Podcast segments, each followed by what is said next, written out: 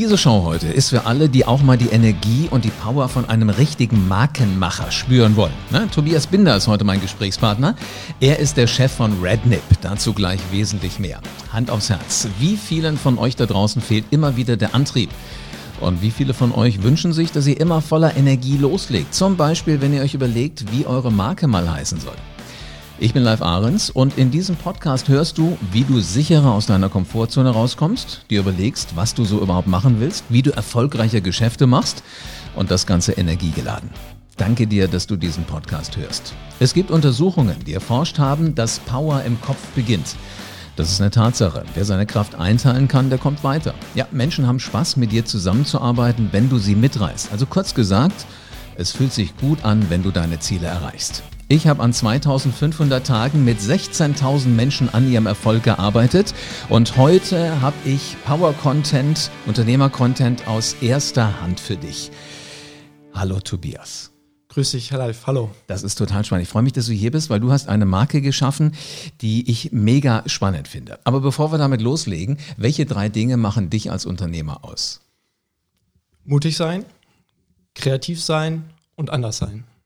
Boah, jetzt hast du aber die Latte schon mal ordentlich hochgelegt für alle, die hier spannende Dinge. Äh, mutig bist du unbesehen. Du hast noch nie vor so einem Mikrofon gesessen wie vor dem, wo wir jetzt gerade Es ist tatsächlich Premiere jetzt, ja. Wow, das ist unglaublich und sowas finde ich megamäßig, dass du einfach sagst, ich probiere es halt einfach aus, weil was soll dabei schon passieren? Und ich finde, das ist mindestens einen ordentlichen Applaus mal wert. Vielen Dank. Dass du heute hier bist. Und du teilst mit uns heute so alles, was du an Erfahrung gemacht hast. Hast du versprochen? Ja, absolut. Cool. Was ist denn, ähm, also du hast gesagt, man muss mutig sein, du hast aber auch gesagt, kreativ? Jawohl. Wie kreativ bist du? Manche sagen, ich bin total unkreativ. Ich halte mich teilweise für sehr kreativ. Ähm, ist immer die Frage, was man unter Kreativität versteht. Ich wollte gerade sagen, Kreativität kann ja schon heißen, du machst mal irgendwie eine Kleinigkeit anders. Du gehst jetzt immer rückwärts ins Büro statt vorwärts. Genau, und das ist das mit dem dritten Punkt, was ich sagte, auch anders sein. Für mich hängt Kreativität auch immer irgendwie mit dem Thema anders sein und Dinge anders angehen und anders machen, als es vielleicht der, die Masse macht. Lass uns doch mit deinem Leben mal anfangen, wo immer du sagst, da ist es spannend, wenn man in die Geschichte Tobias Binder einsteigt. Wo legen wir los? Wo legen wir los? Am besten finde ich immer irgendwie in der Kindheit, weil ich immer merke, immer mehr merke, wie stark die Kindheit und auch die Erziehung oder das Elternhaus einen prägt für sein ganzes weiteres Leben und alle Entscheidungen, die man dann auch trifft. Okay, also wie alt warst du an dem Zeitpunkt, wo wir jetzt loslegen, zu verstehen, wie du tickst, was für ein selbstbewusster Macher aus dir geworden ist? Ich glaube, dass ich schon relativ früh wusste, dass ich ein Macher sein werde oder dass ich das auf jeden Fall äh, anpacken will. Ähm, für mich ist immer eine ganz schöne Geschichte. Das spiegelt das Ganze auch so ein bisschen, zieht sich durch mein ganzes Leben. Ich glaube, da war ich so zehn vielleicht. Da habe ich auf der einen Seite schon mit meinem Bruder zusammen, wir haben ja zusammen die Firma gegründet als Familienunternehmen, unseren Eltern tatsächlich schon berichtet haben, wir wollen später mal eine eigene Marke haben. Ich war zehn, mein Bruder war zwölf und meine Eltern fanden das auch total interessant und spannend, dass wir schon in diesem Alter auf diese Idee kamen, eine eigene Marke zu machen. Woher wusstest du denn damals mit zehn, was eine Marke ist? Ich habe da immer, ich war damals schon sehr markenaffin, auch was zum Beispiel Klamotten anbetrifft und habe halt immer gesagt, das ist die Marke, die gefällt mir am besten, also möchte ich auch nur diese Marke tragen. Und dann habe ich aber irgendwann drüber nachgedacht und mir überlegt, ja, so eine ganz eigene Marke haben ist ja eigentlich noch viel cooler, als die Marke von anderen irgendwie zu haben. Und dann hat sich das irgendwie so in den Kopf gesetzt. Und äh, dieses unternehmerische Gehen äh, war halt irgendwie sehr schon früh bei mir drin. Ich habe damals mit meinem besten Kumpel ein äh, Unternehmen quasi gegründet. Da waren wir auch so, um, ich schätze mal auch so 10, 11 Jahre. Da habt ihr das erste Unternehmen gegründet? Ich würde behaupten, das war das erste Unternehmen, ja. Äh, wir hatten, äh, wir wollten unbedingt für unsere Fahrräder einen Anhänger haben weil wir das cool fanden, so einen Fahrradanhänger zu haben. Mhm. Und dann hatten wir, zu Weihnachten haben wir dann unabhängig voneinander, haben wir so einen Fahrradanhänger geschenkt gekriegt. Und dann war unsere Idee, was machen wir mit diesem Fahrradanhänger? Und dann haben wir überlegt, dass wir irgendwie Altpapier und Altglas und Pfandflaschen für unsere Nachbarn quasi wegbringen könnten. Und das bieten wir quasi dann als Dienstleistung an. Und wir würden dann, ja, ist wirklich so. Und dann haben wir gesagt, wir bringen also für die Nachbarn was immer sie möchten, ob es Altpapier ist oder alles, bieten wir diesen Service an und dafür gibt es, glaube ich, damals äh, wollten wir dann 50 Pfennig dann. Pro Tour. Pro Tour, genau. Und es gab dann irgendwie Kombi-Angebote quasi. Ne? Und es kam natürlich an, welchen Weg wir fahren müssen, ob wir zum Supermarkt fahren müssen oder halt zum Altglascontainer.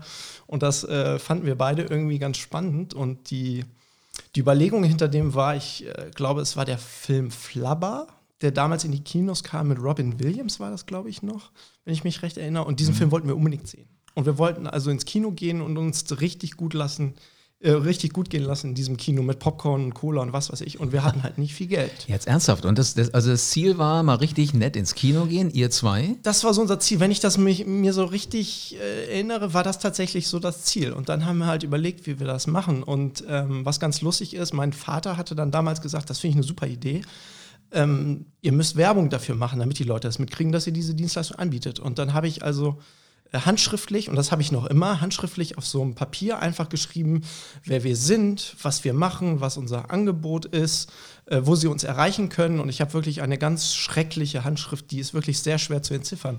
Und dann habe ich mich da abgemüht und eine ganze DIN A4-Seite voll geschrieben, wer wir sind, was wir machen. Und dann bin ich zu meinem Vater gegangen und habe gesagt, Papa, kannst du so lieb sein und dann im Büro das für mich runterschreiben und dann 50 Mal ausdrucken, damit wir das verteilen können. Und da sagte mein Vater mir was, was ich bis heute auch wirklich lebe. Mein Vater sagt mir, nein, das ist nicht authentisch, wenn ich das jetzt für dich kopiere und in Schönschrift und mit einem PC geschrieben, das den Leuten überreiche.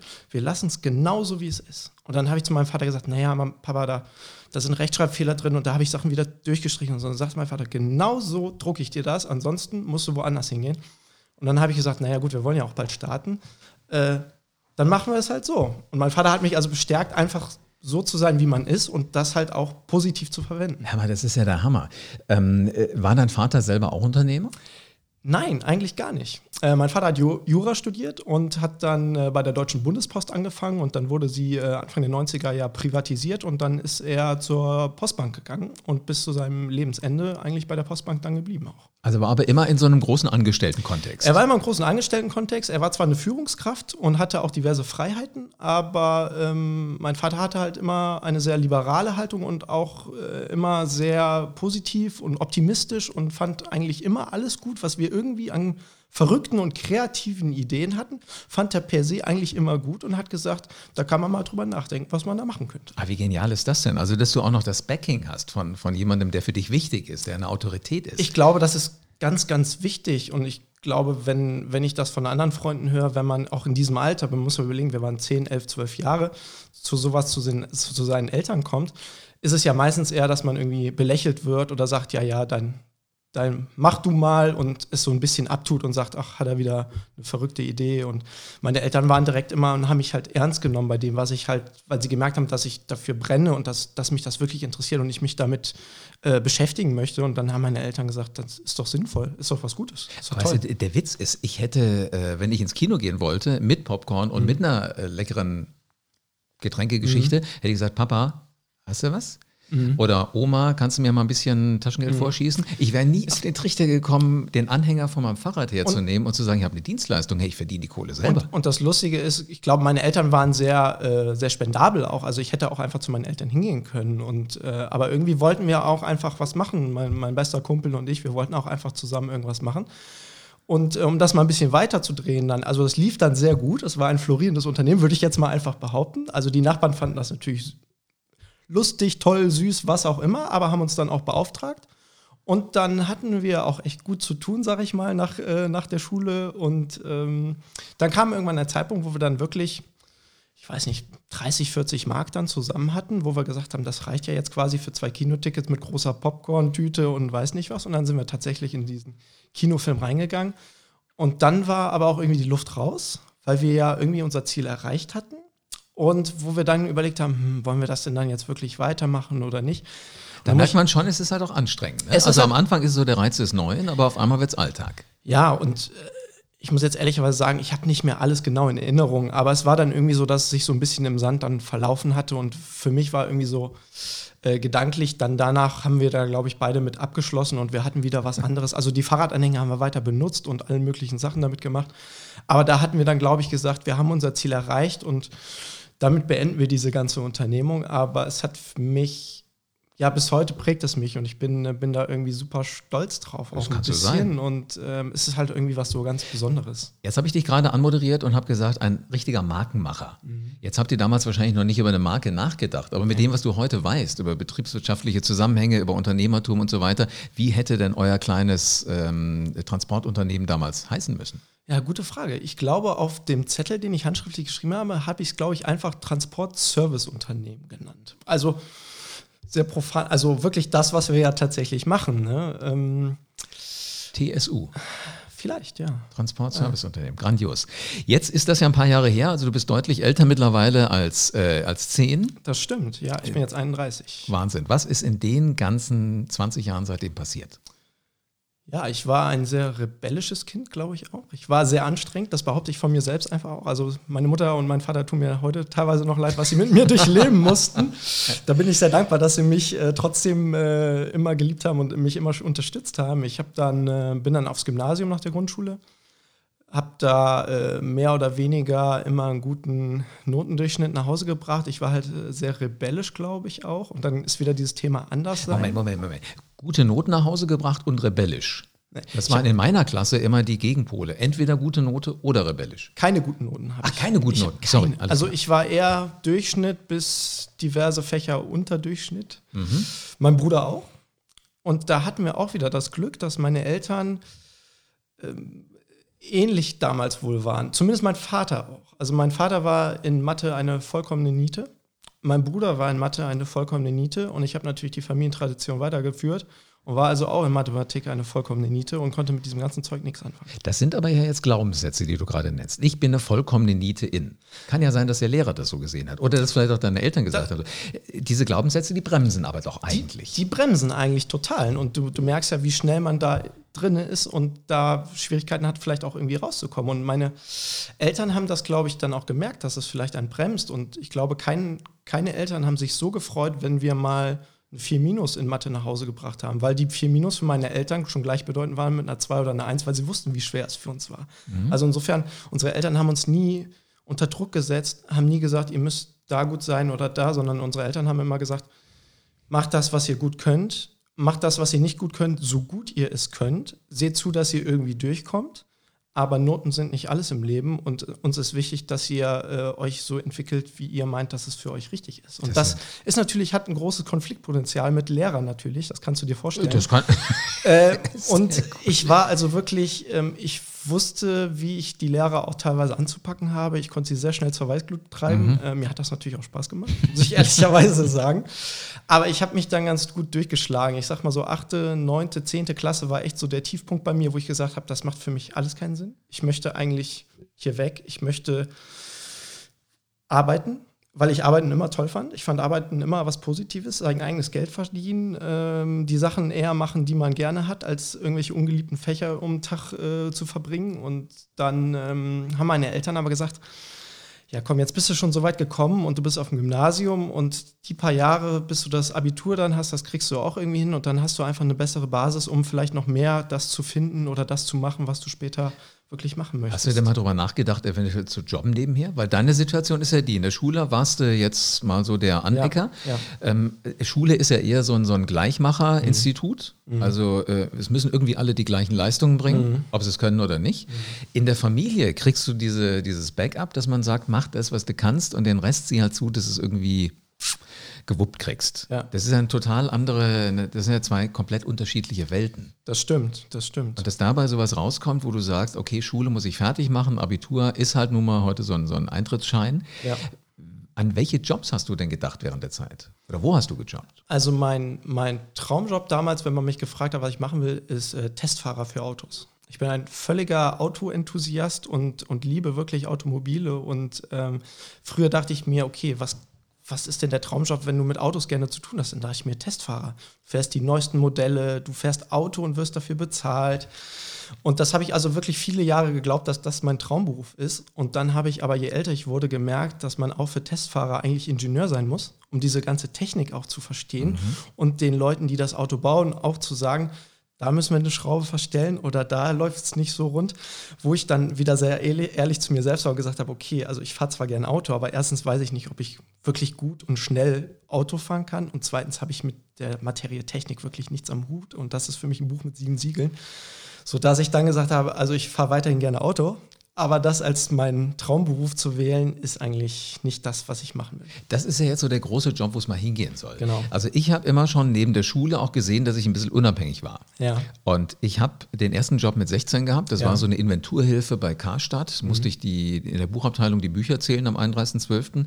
Dann habe ich äh, bei Kentucky Fried Chicken, bei Burger King in der Küche gestanden. Ich habe als Tanzlehrer gearbeitet, habe äh, Blumenkränze äh, zu den Friedhöfen hier rund um Wiesbaden gebracht. Also alles so Jeans verkauft, all so ein Zeug. Ja. Habe aber gemerkt, es macht mich alles nicht glücklich. War aber halt so die Möglichkeit, mal ins Erwachsenenleben reinzugucken. Ja. Hast du da auch schon was gemacht? Also was immer eine große Komponente in meinem Leben gespielt hat, war der Sport. Und ich Okay. habe äh, mein Leben lang eigentlich, seitdem ich dann auch 10, 11 Jahre war, wirklich viel Sport getan. Und das war immer so der Gegenpol zu der ungeliebten Schule quasi, wo ich mich auspowern konnte, wo ich mich, glaube ich, auch weiterentwickelt habe und mich da auch wirklich dann im Sport hineingesteigert habe. Und das war dann so mein erster Job, den ich dann eigentlich auch hatte. Das war aber dann relativ spät, so Abiturzeitmäßig, wo ich dann als Jugendtrainer bei mir im Ruderverein gearbeitet habe. Wir wohnen, äh, wohnten direkt am Rhein in Bonn, hatten eine wunderschöne Kindheit da und der Ruderverein war halt direkt um die Ecke von der Schule auch. Und so, dass wir dann jeden Nachmittag dann zum Ruderverein gegangen sind und da das Rudern gelernt haben. Und da ergab sich dann die Chance, dass ich halt äh, den Jugendlichen dann das Rudern beibringe und dafür auch einen ganz vernünftigen Stundenlohn bekam. Und Ah, okay. das war dann so der erste Job, den ich dann quasi irgendwie hatte.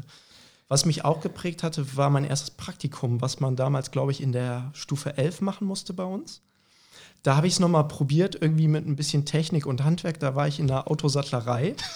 Für Also das Auto hat dich muss was- losgelassen. Okay. Ich, mit Autos musste irgendwas sein und äh, meine Mutter hatte damals ein Cabrio und da musste das Verdeck erneuert werden und da war sie in so einer Sattlerei und die fand das irgendwie ganz toll und erzählte mir davon und dann durfte ich dann da zwei Wochen mein Praktikum machen und ich habe mich wohl ganz gut geschlagen, weil es hieß, ja, der Tobias, der kann auf jeden Fall später im handwerklichen Beruf erfolgreich werden und ähm, ich, das hat mir auch total Spaß gemacht und da habe ich dann im Sommer drauf, das war im Winter und im Sommer drauf, habe ich dann da auch so einen Jom Sommerjob quasi gemacht. Eigentlich hatte der Chef der Sattlerei nicht wirklich was für mich zu tun gehabt. Und ähm, ich hatte ihn aber gefragt, ob ich nicht zwei, ich glaube, es waren drei Wochen von den Sommerferien, bei ihm nicht irgendwie mithelfen könnte. Und ich habe von mir aus auch direkt gesagt, ich möchte dafür kein Geld haben. Ich mache das einfach, weil es mir Spaß macht. Mir hat die Zeit bei ihm sehr Spaß gemacht. Und ich bin gerne Mädchen für alles. Und wenn ich sauber mache, mache ich sauber. Ich fand das da irgendwie eine tolle Atmosphäre. Jeden Tag kamen tolle Autos rein und raus und ich war einfach gerne da. Und dann habe ich dann da drei Wochen quasi meine Sommerferien verbracht und bin wirklich jeden Morgen mit, weiß ich noch, musste ich morgens um sieben schon los und eine Stunde Bus fahren. Ich hatte zwar schon einen Führerschein mit 17 gehabt. Ich, wir, wir waren damals die ersten, glaube ich, der Jahrgang, der mit 17 auch einen Führerschein hat. Aber das war ja begleitendes Fahren. Muss immer einer dabei sein. Genau. Und meine Eltern waren im Urlaub. So, ich hatte zwar einen Führerschein, durfte das Auto aber nicht bewegen. Also musste ich mit, der, mit dem Bus fahren. Und das war immer eine Stunde Busfahrt hin, eine Stunde Busfahrt zurück.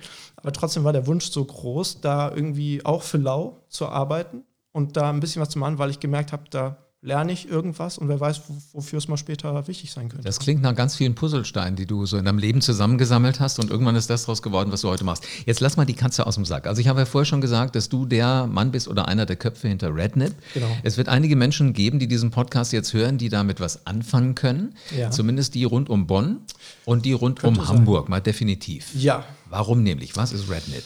Also Rednap ist das ähm, Streetwear-Label von meinem Bruder und mir, was wir im Jahr 2013 gegründet haben. Und bei uns gibt es im Endeffekt äh, klassische, klassische Streetwear für Damen, Herren, Kinder, äh, T-Shirts, Sweatshirts, Kapuzenpullover, äh, Caps, die halt äh, unser Logo haben, was der neuseeländische Kiwivogel darstellen soll. Ähm, und die Bedeutung dahinter ist eigentlich ganz einfach, warum wir Rednap heißen. Wenn man unseren Nachnamen rückwärts liest, ergibt das Rednap. Binder? Ja, Rednip. Echt, so seid ihr rangegangen? Genau. Und es geht noch einen Schritt weiter, weil wenn du Rednap aus dem Englischen übersetzt, kann äh, Red natürlich rot bedeuten, aber Nip kann auch in der Vogelkunde auch Schnabel bedeuten, also roter Schnabel. Und wir haben damals, ich hatte ja am Anfang erzählt, dass wir schon mit 10, 12 die Idee hatten, eine eigene Marke zu gründen. Wir hatten damals schon die Idee gehabt, dass wir gesagt haben, wir wollen eine Marke haben, wo nicht immer der, der Markenname steht, sondern dass wir etwas entwickel, entwickeln, ein Logo, wo die Leute es sehen, aber dann direkt mit uns verknüpfen. Und dann haben wir damals schon gesagt, Mensch, irgendwie so ein, so ein Tier als, als Markensymbol finden wir irgendwie immer ganz cool. Und dann, äh, als wir uns dann näher damit beschäftigt hatten, dass Rednip geboren werden soll, kam halt die Überlegung, dass man natürlich dann einen Vogel nehmen könnte aufgrund dieser Übersetzung. Und dann sind wir relativ schnell auf einen Vogel gekommen, der seinen markanten Schnabel hat. Und dann war es natürlich dann der Kiwi-Vogel aus Neuseeland, der da ganz gut gepasst hat.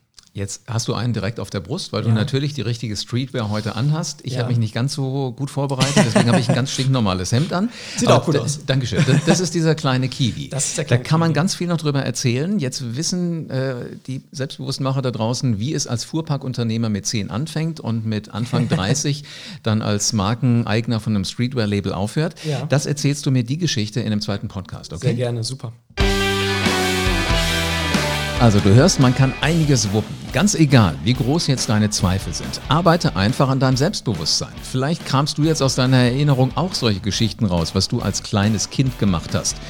Ähm, ob du Fuhrparkunternehmer warst oder einfach nur das Altglas weggebracht hast, ganz egal. Lade dich mit genau dieser Energie auf. Und verlass deine Komfortzone, genau wie das Tobias Binder auch gemacht hat. Und stell dir jetzt schon mal vor, wie sich das anfühlt, wenn du von anderen Menschen für deine Souveränität beneidet wirst.